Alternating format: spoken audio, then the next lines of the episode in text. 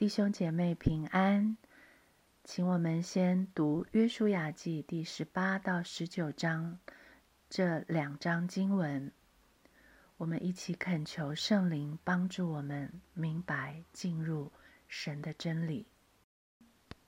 《约书亚记》十八到十九章，耶和华终于照他所应许的，将以色列人心心念念的迦南美地。赐给他们了，但迦南地如此之大，以色列各支派宗族如此之多，要如何分配产业呢？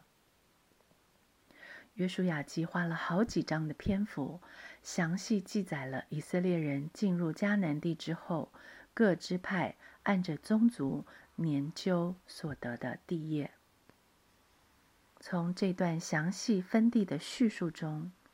耶和华我们的神要告诉我们什么呢？首先，以色列的全会众都聚集在示罗，把会幕设立在那里。其次，祭司以利亚撒和嫩的儿子约书亚，并以色列各支派的族长，在示罗会幕门口耶和华面前研究分这地业。设立会幕，有耶和华神在他们中间，在耶和华的面前行事，一切按照耶和华的吩咐。这样，他们把地分完了。但是迦南地再大再美，也不过是以色列人在地上短暂寄居之地。今天。我们活在世上，无论神量给我们的地界在哪里，是大是小，是高山是低谷，耶和华神的会幕是否设立在我们中间？如果我知道神的国就在我们中间，我还会像现在这样，只思念地上的事？争夺世人所争的，去祈求世人所求的吗？想一想，当我与我的同工在争辩的时候，耶和华神在我心中的位子是大的吗？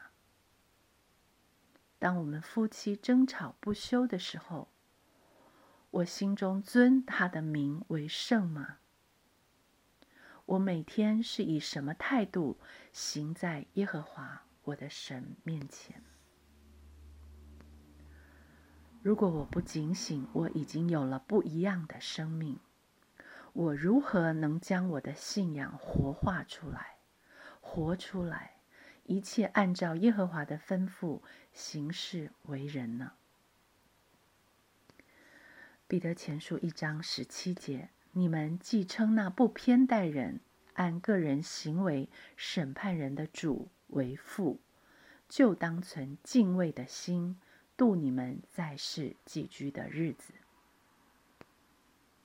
敬畏是一个里面的态度，就在以色列人分地为业的过程中体现出来，也在我们待人接物、与人相处的细节里显露出来。